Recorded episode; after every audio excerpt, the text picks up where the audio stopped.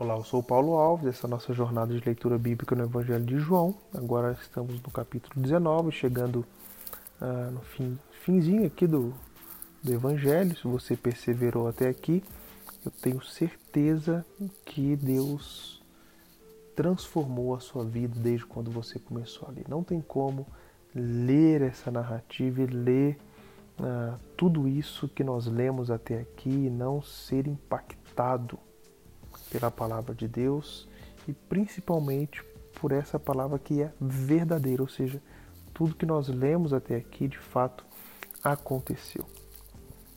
Uh, eu li recentemente uma história de violência contra uma criança, na verdade contra crianças em geral, uh, de crianças que eram sequestradas, abusadas marcadas por violência, marcadas ah, por sexo violento, marcadas ah, por crueldade física, psicológica.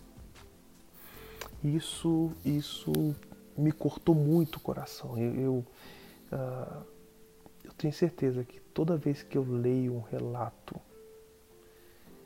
de uma criança inocente sofrer, sofrer todo tipo de maldade, abuso físico, sexual, psicológico. Isso corta um pedaço do meu coração. Isso, uh, isso aos poucos vai, vai, vai moendo uh, o meu coração de forma a, a chegar a, a, pensar que uh, eu terei isso restaurado na eternidade. Mas aqui isso me marca muito e parece que cada vez que eu leio e vejo alguma coisa assim, vai criando aquela, aquele sentimento não só de revolta pela maldade humana e tristeza pelo sofrimento uh, de inocente, uh, mas também uh, parece vir um, um, clamor lá de dentro, falando assim, eu volto logo porque eu preciso que meu coração se restaure plenamente, porque é muito difícil ver isso acontecendo com, com crianças.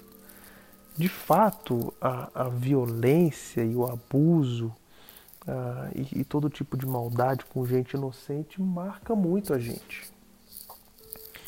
E aqui no, no capítulo 19 começa a acontecer isso de forma muito clara. Então, é o capítulo onde Jesus é açoitado, é o capítulo onde eles confeccionam uma coroa de espinho e cravam essa coroa na sua cabeça.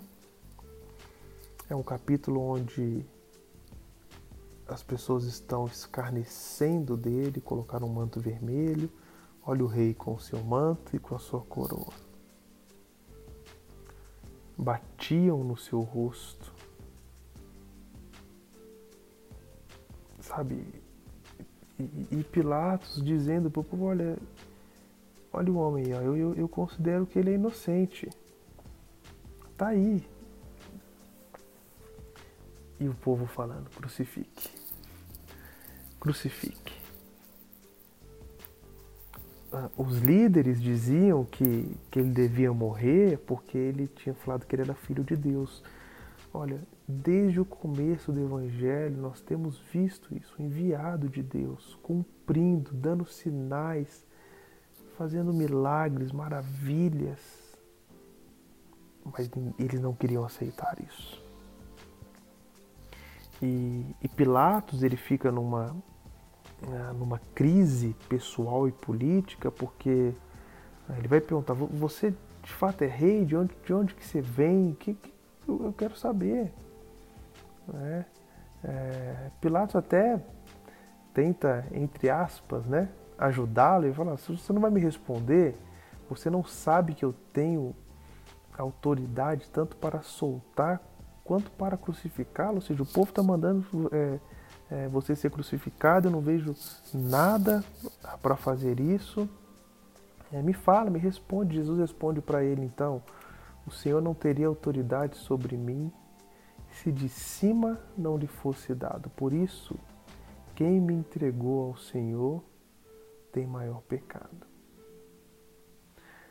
A partir deste momento, então, Pilatos ele solta É, ele queria soltá-lo, né, mas os judeus gritavam ainda: olha, se você soltar esse homem, você não é inimigo de César. Então Pilatos tem uma crise pessoal, que ele não vê nada acontecendo, mas ele tem uma crise uh, política também. Você não é amigo de César. Todo aquele que se, se faz rei é contra César. Ou seja, Jesus estava trazendo para si um título que era um título inegociável politicamente, que era o título de César.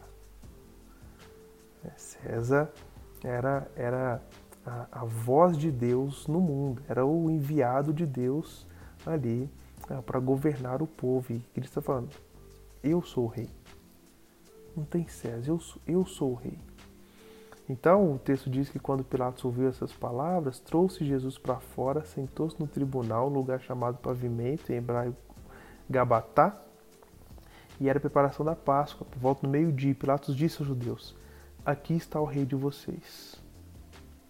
Eles, porém, clamavam: Fora, fora, crucifiquem-o.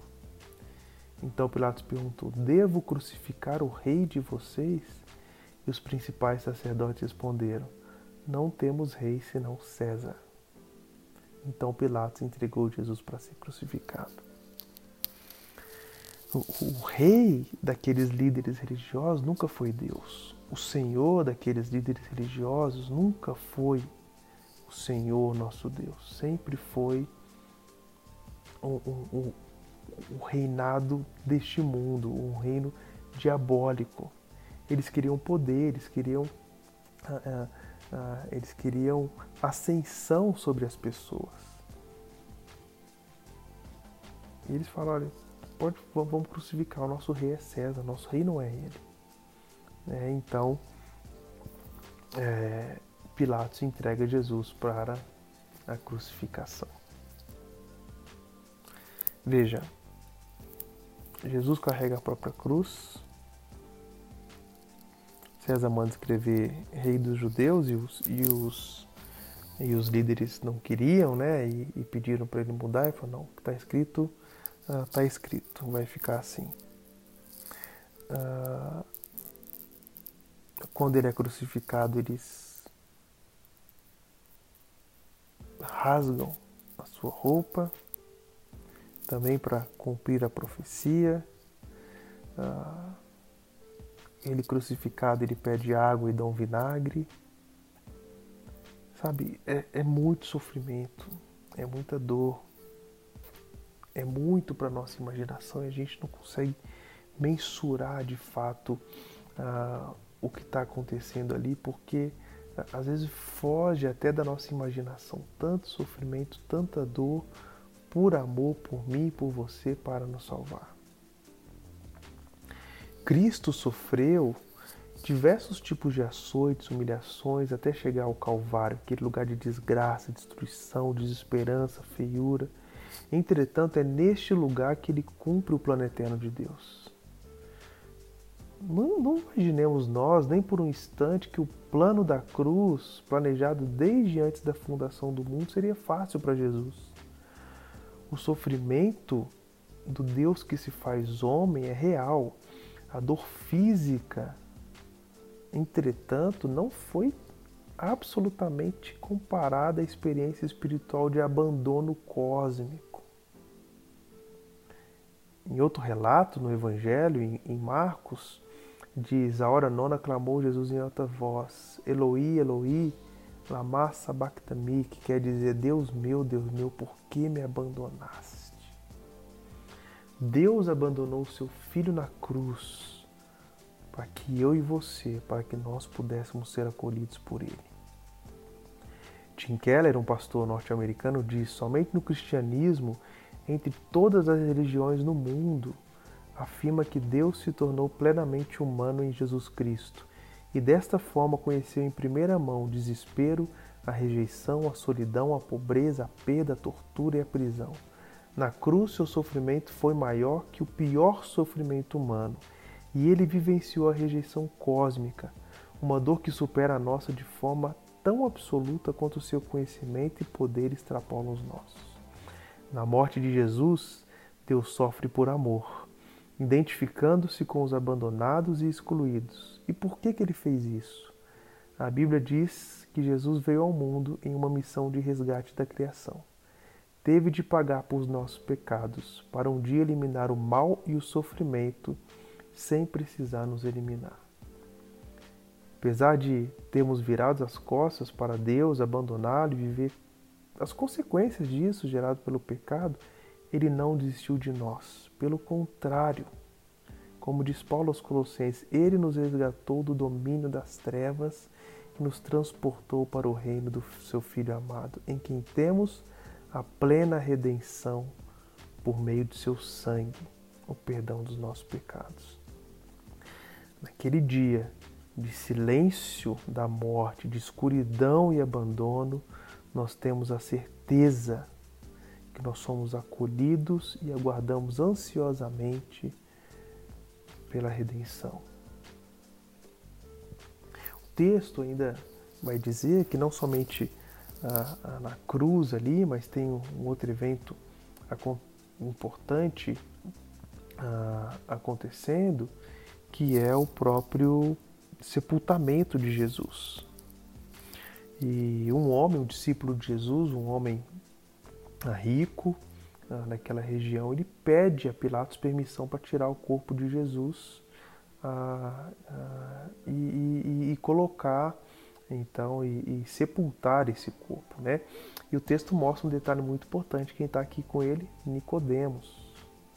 Há indicações então que que Nicodemos foi impactado. Aquele líder religioso tinha sido impactado ah, pela, pela obra de Cristo ah, e tinha crido nele, porque ele estava ali junto com, ah, com José de Arimateia, um homem rico, um homem com muita propriedade. Né?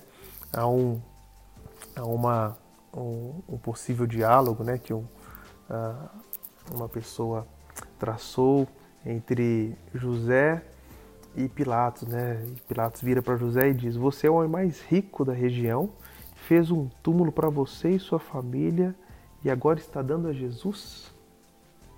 E José de Arimateia responde: Fique tranquilo, é apenas para o final de semana. É só o final de semana. A nossa esperança, no capítulo 20, a ressurreição de Cristo.